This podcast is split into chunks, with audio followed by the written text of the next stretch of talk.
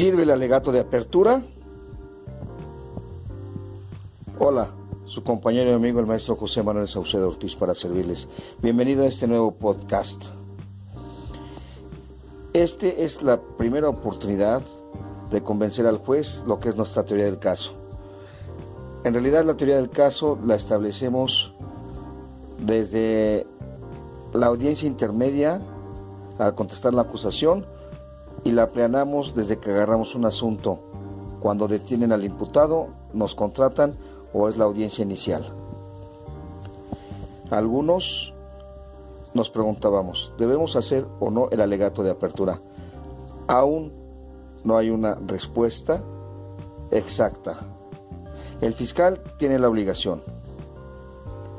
Los defensores lo harán en todos los casos aunque no siempre de manera convincente. Recuerden el tema o el logo.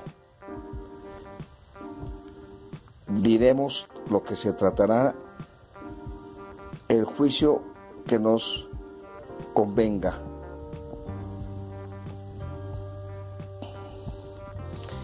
Debemos saber, desde que agarramos un asunto y lo estadiamos, ¿Cuál es nuestra teoría del caso? Nula autoría, legítima defensa, riña, etcétera.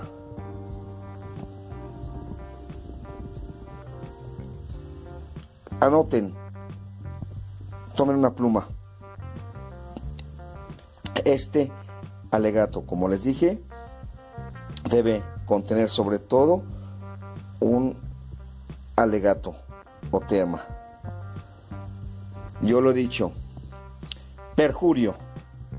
Hasta en tanto el legislador mexiquense no tipifique con claridad y severamente el perjurio, seguirán llegando asuntos como el que ahora nos ocupa.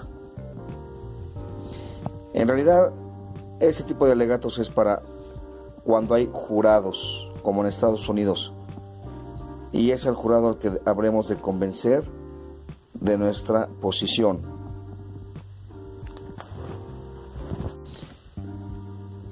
Nuestro legato de apertura tiene reglas, para algunos juristas sí. La primera, persuadir al. Al juez.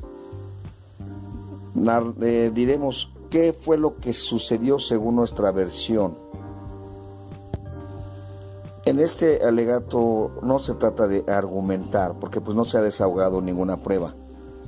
Solo narramos nuestros hechos podemos explicar, claro, el punto de vista del imputado.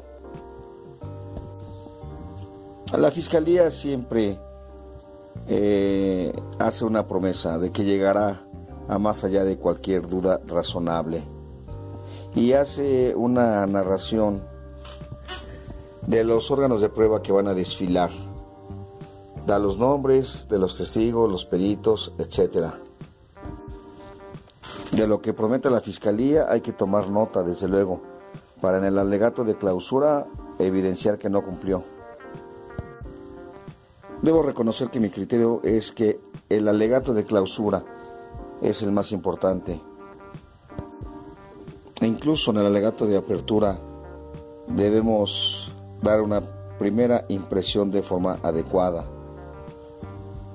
hasta el tono de voz, algún material de apoyo, depende del estilo de cada defensor. Habremos de usar palabras, digamos, fuertes, algunas descriptivas.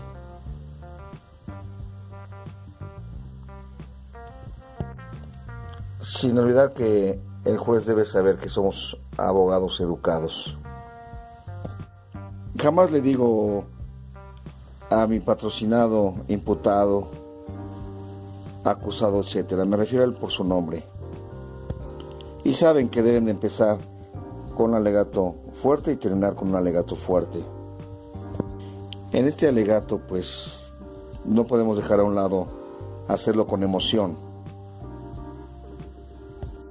Y al final del alegato diremos que habremos solicitar una sentencia absolutoria en el presente asunto.